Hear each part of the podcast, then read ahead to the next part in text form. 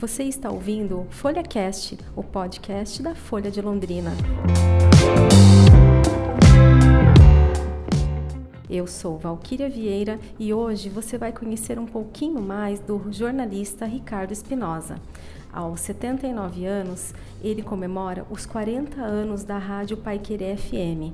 Dono de um bordão que liga seu nome e voz a uma mensagem de otimismo perante a vida, Espinosa atribui o sucesso e a audiência à credibilidade que conquistou na rádio Alegria.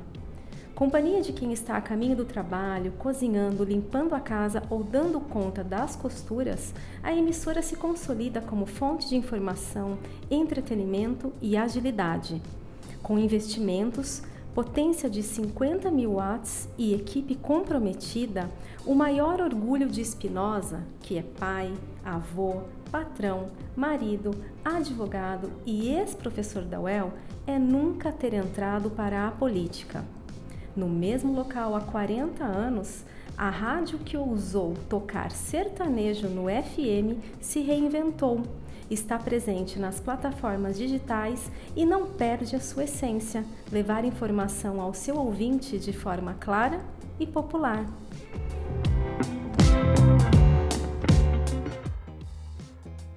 É difícil a gente não dizer que ela nasceu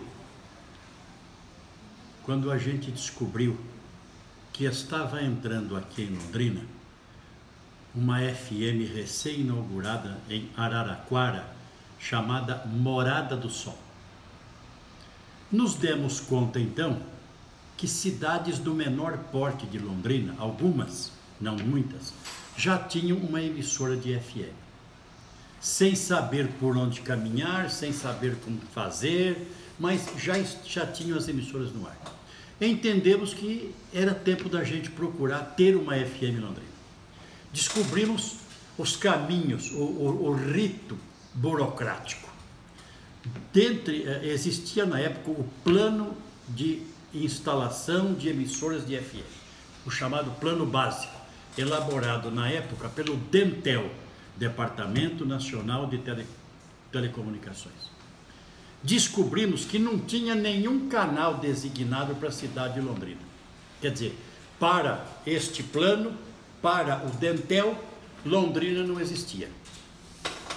Descobrimos que se nós pedíssemos a inclusão de um canal neste plano, isto poderia acontecer. Pedimos, aconteceu, é o canal 255. Até aí, nenhum direito nosso. Aí pedimos para que fosse aberto um edital de concorrência para alguém instalar em Londrina uma emissora de FM.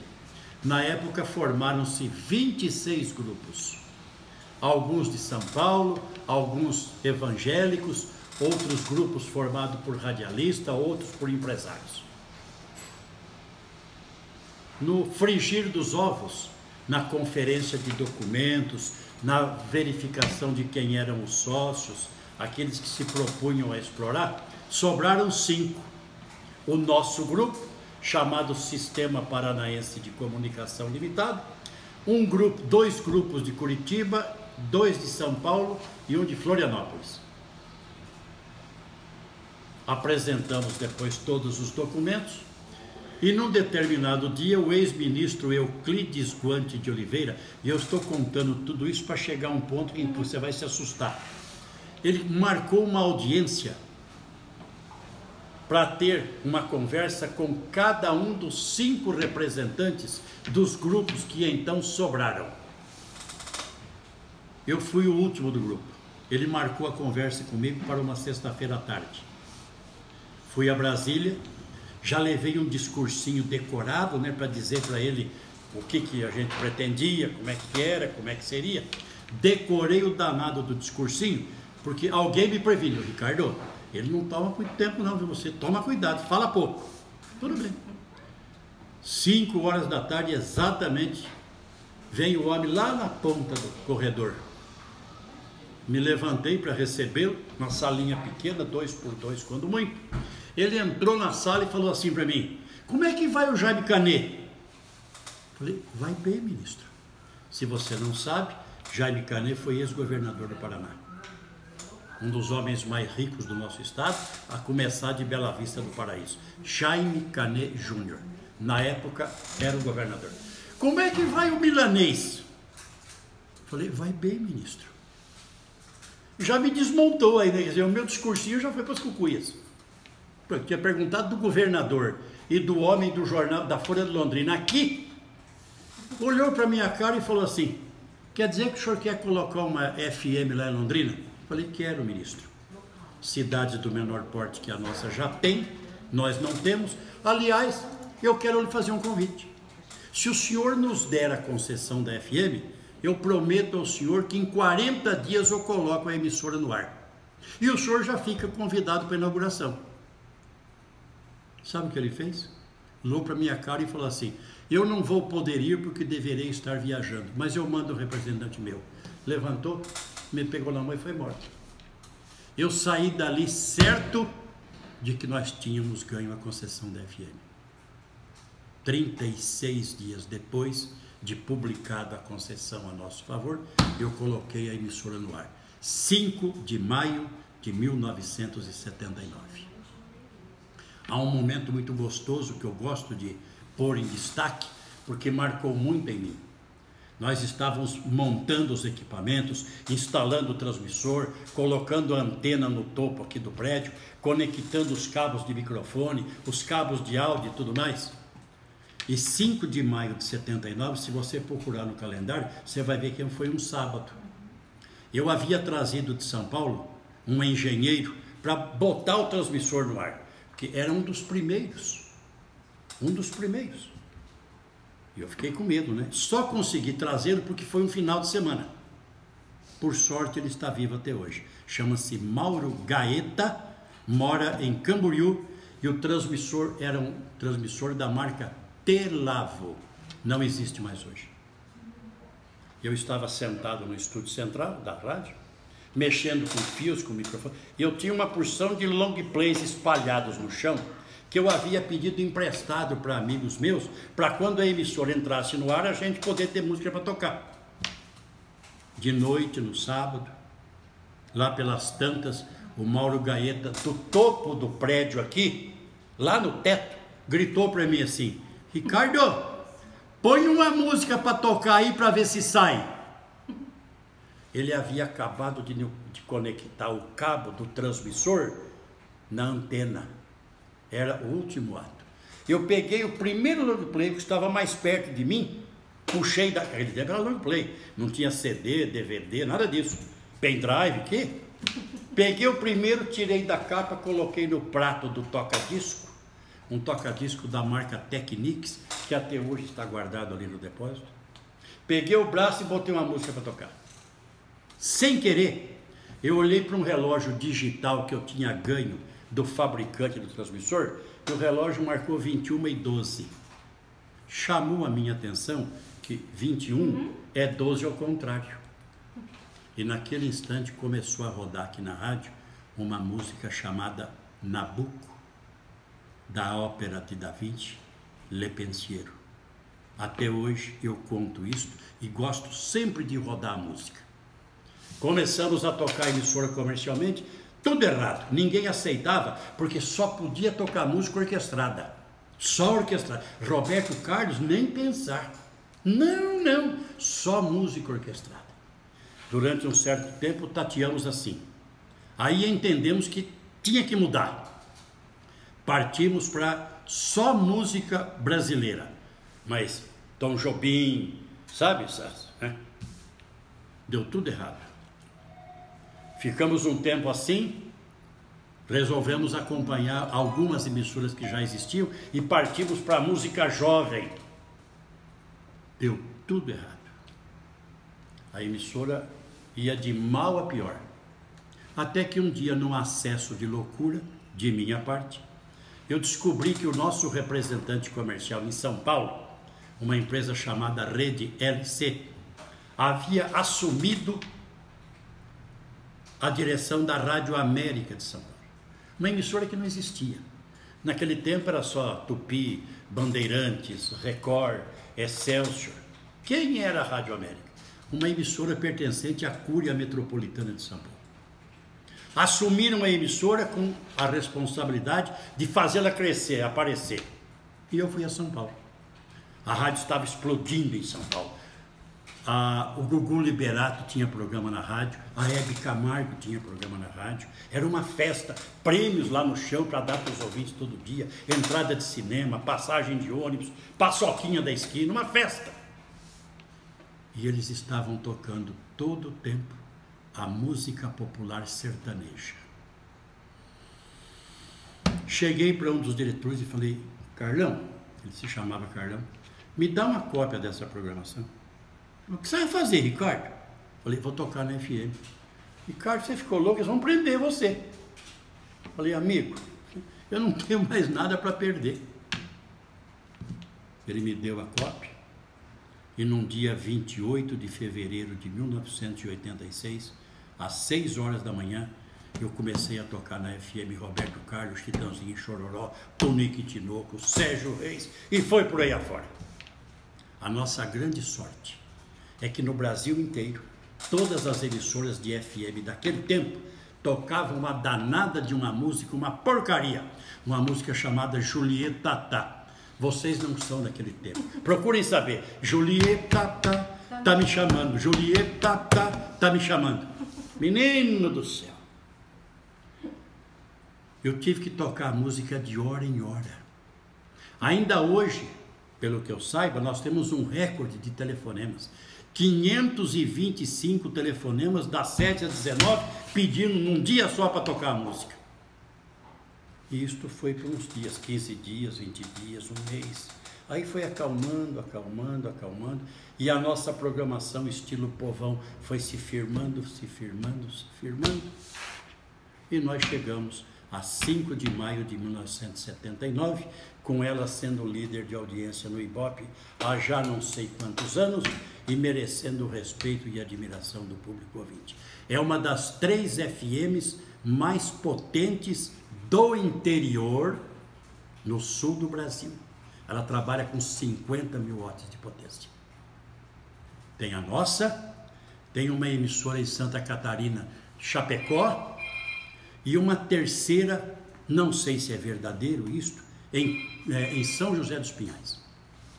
Só estas três trabalham com 50 mil. Outras poderão ter um dia esta potência? No, perto da nossa, não.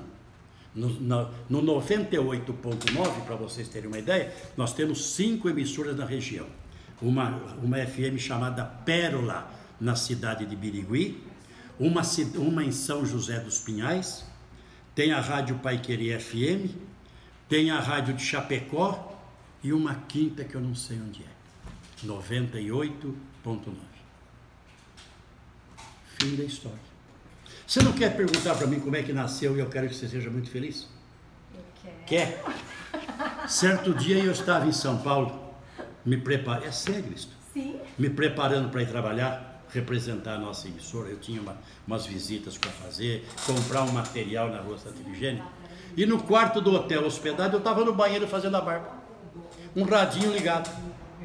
Sempre levei um radinho comigo, né? Você liga para né? Sim. Não, se eu liguei o rádio, e entrou lá, ó, um, um jornal. A gente falou disso, falou daquilo, falou disso, falou daquilo, e eu estou fazendo a barba. Sozinho no quarto, sem barulho nenhum. De repente ele falou assim: termina aqui mais esta edição do seu jornal. Seja feliz. Quando ele falou seja feliz, eu parei de fazer a barba. Falei, mas isso não é jeito de desejar para o cara ser feliz, pô. Né? Até porque o cara falou com uma má vontade danada. Eu acho até que ele falou querendo que o cara tropeçasse ali na frente, ou coisa que eu Falei, se você desejar para um cara ser feliz, você tem que desejar com vontade, né? Você tem que, né? E foi o que eu fiz. Voltei da viagem e aí nasceu Folha de Londrina. Hoje, mais do que ontem, eu quero que você seja muito muito feliz? É o rádio como uma ferramenta de lazer.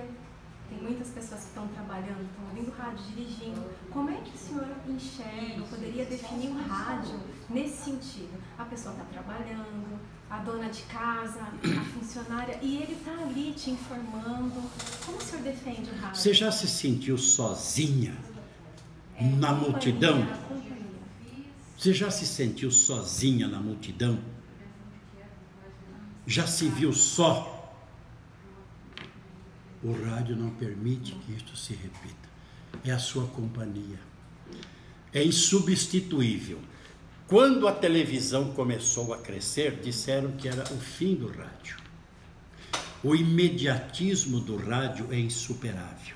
Hoje em dia, as emissoras de TV já dispõem de uma unidade móvel, já cobram um acontecimento com relativa rapidez ou coisa que vale. No rádio não tem relativa rapidez. No rádio é rápido, é na hora, é em cima. E ele é companheiro. Você já viu alguém que tem televisão no banheiro? Mas tem rádio. Hoje o rádio está no, no, no teu celular. Alguns já têm até a TV, mas o rádio chegou primeiro. E o rádio tem algo mais extraordinário ainda, eu sempre entendi assim. O, o, o repórter contando um acidente, falando de um evento, explicando o que aconteceu ou o que está acontecendo, ele põe você para pensar, a imaginar, nossa, como é que será que é? Bateu, foi de frente, nossa, ele está falando. A televisão não põe você para pensar. Ela mostra para você e aceite como quiser. No rádio, o rádio faz com que você construa aquilo que está sendo falado. Ele é insubstituível.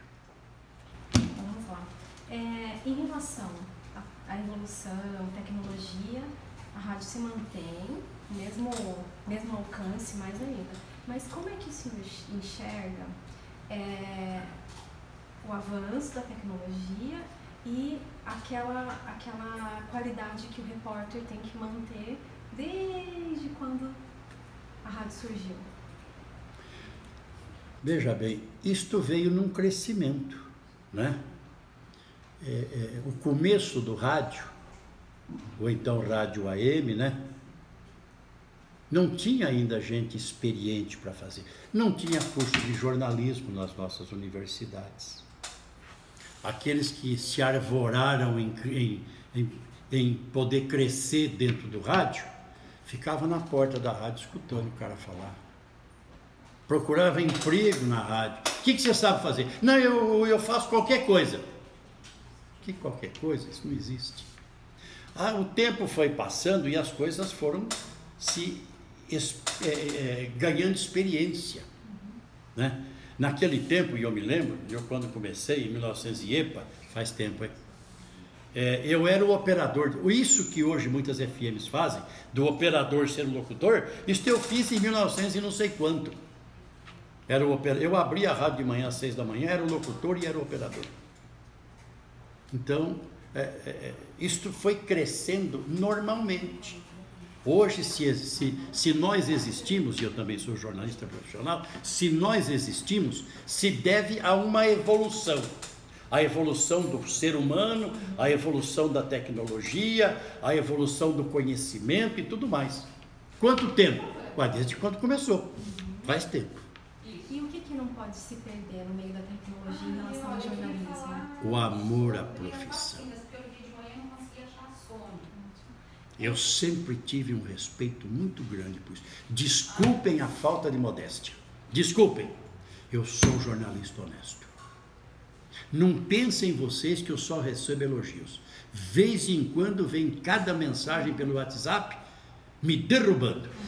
Não derrubaram ainda eu tenho consciência de a crítica que está sendo feita a, a, a, um comentário meu, a uma posição minha, é porque o ouvinte quer discutir o assunto.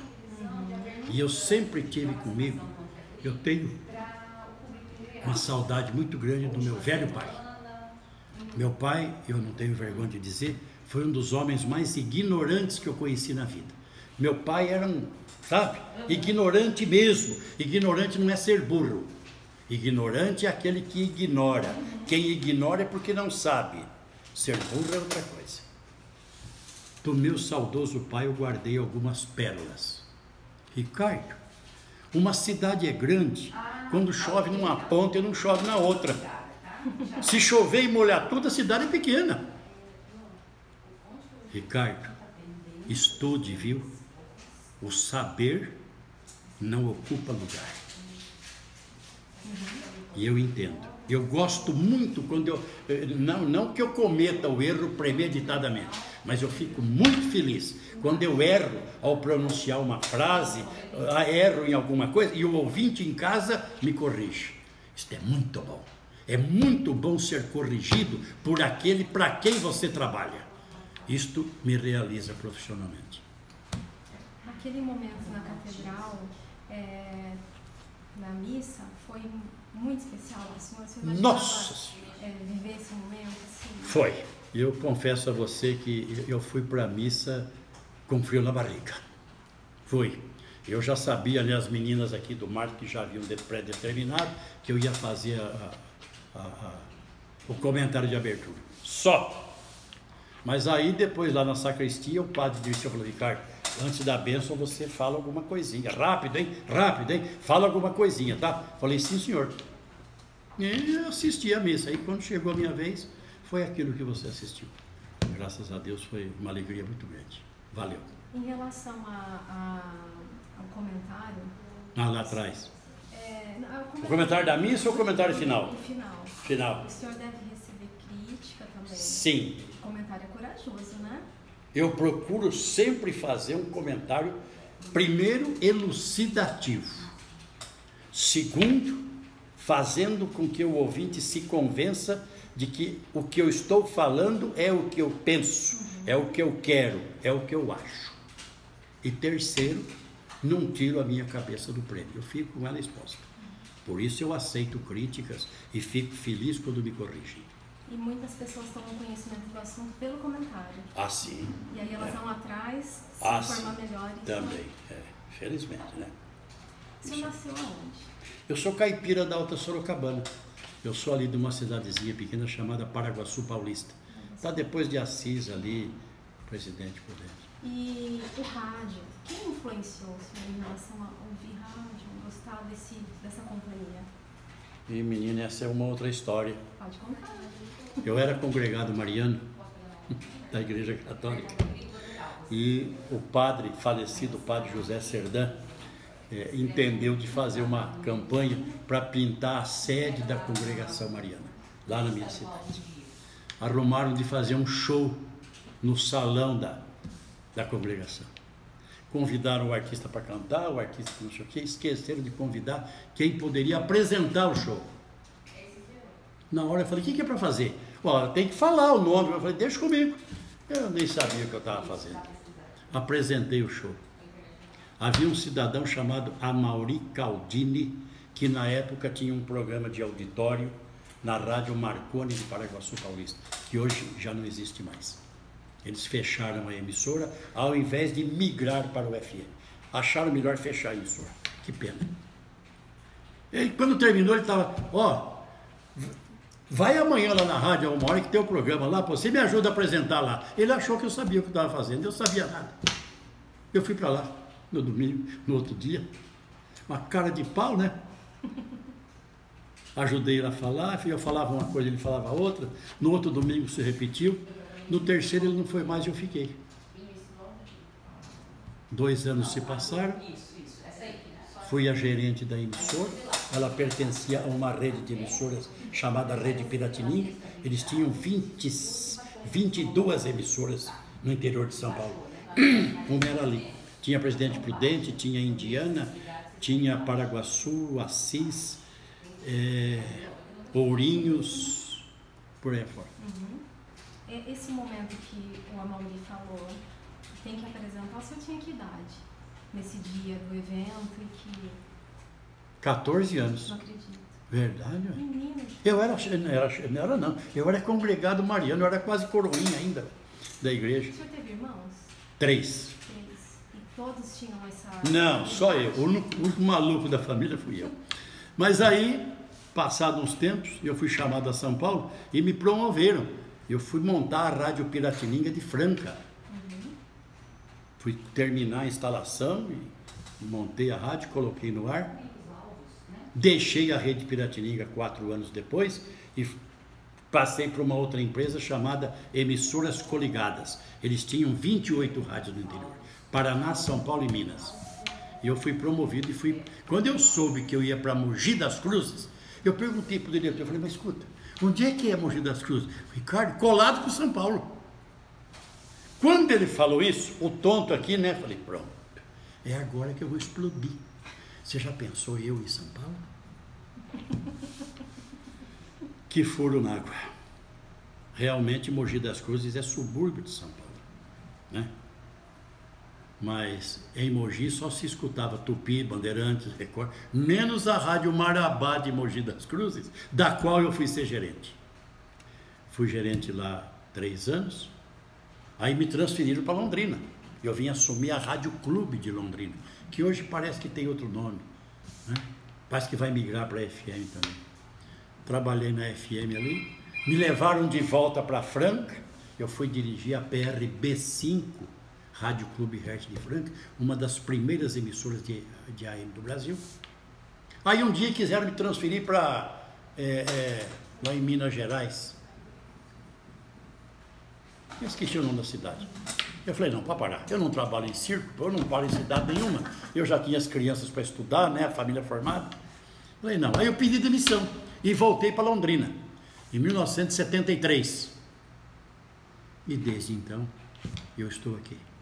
A família constituída. Uhum. Né? Eu tenho o doutor Sérgio Ricardo, que é médico. Uhum. Tenho o Márcio, que hoje já dá uma mão para o ratinho no governo do estado. Está lá na Araucária, não sei o que lá.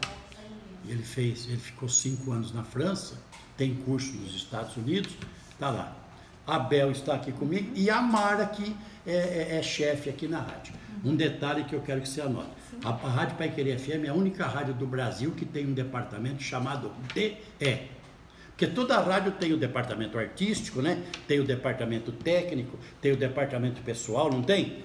A Rádio Pequeria FM tem todos estes e mais o DE, Departamento de Encrencas, que é a Mara quem cuida. Encrenca, é tudo com ela. Quatro filhos. Quatro filhos. É, avô, avô, marido, pai, patrão, radialista, jornalista. Está esquecendo de alguma coisa? Advogado e ex-professor da UEL. Se é para fazer, vamos fazer, ué. Tem uma superstição Hã? Superstição em relação ao trabalho, à rádio? Alguma mania? Tenho. Tenho. Qual é? Tenho muito medo se você continuar olhando para mim, ouvindo o que eu estou falando. Babando. Não, e ficar pensando, meu Deus do céu, onde é que eu fui amarrar minha cabrita? Imagina. É a única superstição cara, que eu tenho. Imagine, de verdade, a gente está honrado aqui, né? Nada disso. Queria saber como que é para o senhor tá marcado na lembrança de tantas pessoas, porque o meu avô ele me, me, nos deixou em 2015, mas a, uma lembrança que eu tenho é dele me levando para a escola e todo dia de manhã eu ouvindo a voz do senhor pela rádio. Como que é para o senhor ter esse todas essas pessoas com o senhor na lembrança? Veja bem, tem, eu, eu tenho alguns alguns destaques. Primeiro, eu procuro não mentir para quem me ouve. Faço tudo para não ser um mentiroso. Segundo, eu procuro ser amigo de quem me ouve. Porque eu sei que, embora prestando um serviço, falando na rádio, se ele é meu amigo, eu me sinto mais feliz. Terceiro, eu tenho 99 defeitos, só uma qualidade. Eu consegui não usar o microfone para ser político. Eu tenho três ou quatro momentos da minha vida vividos dentro do rádio com a, a, a, o empurrão para ser político que você não imagina. Eu fugi de todos, não aceitei nunca e jamais serei um político. Eu sou um profissional do rádio, eu sou um jornalista. Assim como um médico faz da sua profissão verdadeiro sacerdócio, e eu me orgulho disso do doutor Sérgio Ricardo Espinosa, eu, locutor da rádio, jornalista, faço da minha atividade também sacerdócio. Só por isso. Em relação a, a ser tão ouvido, estar na memória das pessoas, né? O senhor ainda consegue não ser reconhecido na rua? Sim. Ah, isso é bom? Como que é? Não, aí, aí, aí eu me apresento. Aí eu me apresento. Eu vou dar um exemplo para você. Eu, eu, tô, eu faço fisioterapia é, duas vezes por semana lá na clínica do Dr. Sidônio, ele e a, e a Vânia, a esposa dele. A, a, esposa é que cuida de lá, né? Então, às vezes eu chego assim, né? Um me reconhece, o outro não, mas cinco ou seis ou não. Aí eu falo, oi pessoal, bom dia. Aí já me reconhece, é ele. Fica fácil. É, eu me apresento e pronto. E já aconteceu assim, numa situação mais formal, de estar tá fazendo um pagamento, o senhor está lá discreto e a pessoa fala, essa voz. Mas todo dia. É. Na fila do banco, né? isso é todo dia. Ó, essa voz, você é ele, não é? Sou. Isso e, tem. Em tem relação muito. a estar tá plantando em outras pessoas esse desejo de ir para a rádio, o senhor tem esse feedback também? Fala assim, olha, o senhor é uma inspiração, o jornalismo que o senhor faz no rádio é o que eu considero ideal. Estar formando outros. Eu tive um, não, dois. Um faleceu recentemente. Eu fui admirador do Ricardo Boechat. Aliás, eu tenho uma lembrança dele muito gostosa. Há dois anos atrás eu fui a Brasília num congresso de rádio e o Ricardo Boechat foi um dos mediadores de uma palestra. O apresentador do congresso estava sendo a, o, o, o, âncora do, do SBT, o, o como é que chama o âncora? Carlos Nascimento. Carlos Nascimento. Carlos Nascimento apresentando o congresso e o Boechat, um dos mediadores. Ao terminar a palestra em que o Ricardo participou, todos foram sentar-se. Ele foi lá e abraçou o Carlos Nascimento numa demonstração de amizade, de respeito e de carinho. Isto marcou em mim. Eu já era amigo dele há muito tempo. Tirei uma foto com ele. Foi o dia que eu aprendi a fazer selfie. Porque eu pedi para tirar foto com ele e estou tentando fazer o danado do selfie e não conseguia. Ele falou para mim assim: vai aprender a lidar com isso de lá, depois você volta aqui que nós fazemos. Aí eu aprendi a lidar e voltei. E eu aprendi a fazer jornalismo sério e honesto com um homem chamado Corifeu de Azevedo Marques, que eu não conheci em vida. Hoje é nome de rua em São Paulo. Eu morei do lado da Pronto. Corifeu de Azevedo. Ele apresentava o jornal Falado Tupi na Rádio Tupi de São Paulo. O que ele fazia na época é o que eu faço hoje. O locutor ou um outro locutor ou um casal lia a notícia e ele comentava. A cópia eu tirei dele. Me sinto orgulhoso de ter copiado um líder, um jornalista sério e que me ensinou isto. Corifeu, você morou perto ali? É? A rua em São Paulo, né? Corifeu de Azevedo Marques. Foi assim. Agora, se alguns me seguem, tentam imitar, eu fico feliz. Oh, puxa vida. Eu não acho que eu sirva de exemplo. Não, nada disso. Eu procuro fazer bem feito e sempre que posso faço. E quando não consigo, paciência. Mas, tudo bem. Olha só. Só. E como é que tá? Como é que é estar aqui nesse miolo, nesse coração da cidade? Assim, você pode descer e ver o movimento, sentir as pessoas. Por estar aqui há 40 anos, que a rádio nasceu aqui, nasceu numa sala em cima e a torre onde está hoje, a nova. É, Eu acompanhei isso, acompanhei a evolução do calçadão, as transformações, né? Cansei de ver Dom Geraldo Fernandes passeando ali no bosque, tantos outros. né? Hoje eu tá, até que estou um pouco mais feliz, que eu sempre reclamei do abandono do centro da cidade. Hoje o prefeito Marcelo Bellinati está recuperando praças e chegou na Praça da Bandeira. Você deve ter visto quando passou por ali, pessoal pintando os postes, recuperando os bancos e limpando. Estou muito contente. É o coração da cidade. Eu vivo aqui, 40 anos aqui, todo dia. Eu venho aqui, inclusive, no domingo. Se não antes, depois da missa. Porque eu, eu, eu, eu sempre frequentei a, a, a missa da tosse que o padre sempre tosse de manhã. Nós apelidamos de missa da tosse. Então eu saio de casa também às seis e pouco da manhã, venho aqui, vejo alguma coisa e vou para a missa. Ou vou para a missa e passo aqui depois. O senhor já viu muita coisa, né? Já. E com, com as crises eu aprendi muitas também. O rádio, graças a Deus, eu sempre testemunhei isto. Nas crises, nas dificuldades de mercado, no encolhimento da economia, o rádio sempre cresceu. Sempre cresceu. Tenho para comigo uma outra lição do meu velho e querido pai. Ricardo, se você encontrar pessoas chorando, não chore também. Procure vender lenços. E foi o que eu sempre fiz. Eu tenho um amigo, o doutor Nobu Acegava. Outro dia eu me encontrei com ele na, lá na Unimed. Doutor, como é que vai? Tudo bem? Como é que está a saúde? Ricardo, está ótima. Eu trabalho o dia todo, eu não tenho tempo para ficar doente. É o homem que criou o hospital oftalmo. O trabalho para mim me faz muito bem. Eu não estou querendo me exibir, absolutamente.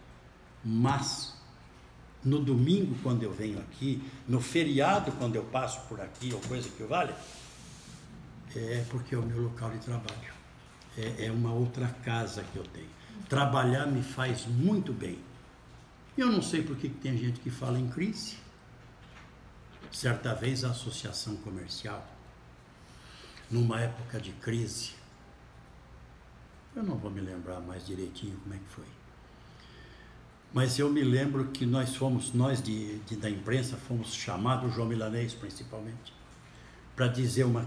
Lembra de quando criaram Brasil, ame-o ou deixe-o? Lembra disso? Uhum. Em Londrina nós fizemos algo diferente. Desculpe a modéstia, né? Mas a ideia de cada um, mas o distinto cavalheiro aqui teve a ideia da frase produzir, vender, comprar. Eis a solução. Eu entendia que não tinha que falar de crise. Vamos acabar com a crise, vamos combater a crise. Se você falando vamos acabar, você fala da crise. Eu falei, não tira essa palavra daí.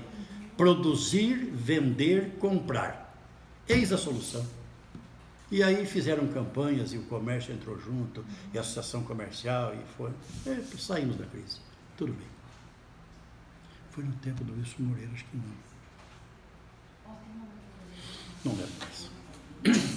Ricardo, e essa credibilidade? O senhor atribui a quê? O senhor foi conquistando credibilidade de que maneira, assim, junto ao ouvinte?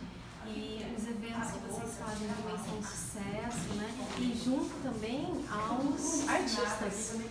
Assim, graças a Deus. Essa credibilidade, o senhor poderia dar uma dica? Assim? Não, não é, não, não é questão de dica. Nesta conversa toda que nós tivemos, desde, o, desde que você chegou, eu já falei várias vezes da seriedade. Né? A gente procura ser honesto, procura ser correto. Né? Procura, se é para falar ao ouvinte, fale para você ter certeza que ele sentiu o que você falou. Uhum. Se você tem que provar alguma coisa, prove que você está certo. Se você quer dizer que é, é, você pede desculpas, peça desculpas mesmo. Reconheça que errou. Seja profissional correto em tudo. Em tudo que você fizer no seu trabalho. Mas isso não precisa ser só no rádio, não. Você lá no jornal, o, o, a pessoa que atende na loja que vende eletrodomésticos, o, o menino que vende um par de meia aqui no calçadão, desde que isto seja feito com honestidade, traz credibilidade. Não tenho que inventar. Já inventaram a roda. Eu costumo brincar. Já inventaram a roda e tem um detalhe, né? A roda é redonda. Olha que coisa linda, não é mesmo? O senhor quer deixar uma mensagem além da. Quero. Ah, então... oh. Muito obrigado. Todo coração, muito obrigado. Se eu conseguir ser útil, isto me deixa muito feliz. Se eu não conseguir, saibam de uma coisa: ter recebido vocês aqui, para mim, já foi uma alegria. Hoje, o meu dia de trabalho está sendo recompensado mais ainda. Voltem sempre. Tragam sempre esse otimismo, Tornem-se sempre profissionais capazes, corretos, honestos. Não se deixem levar por qualquer outra motivação que não seja trabalhar com honestidade. Um abraço. Voltem sempre.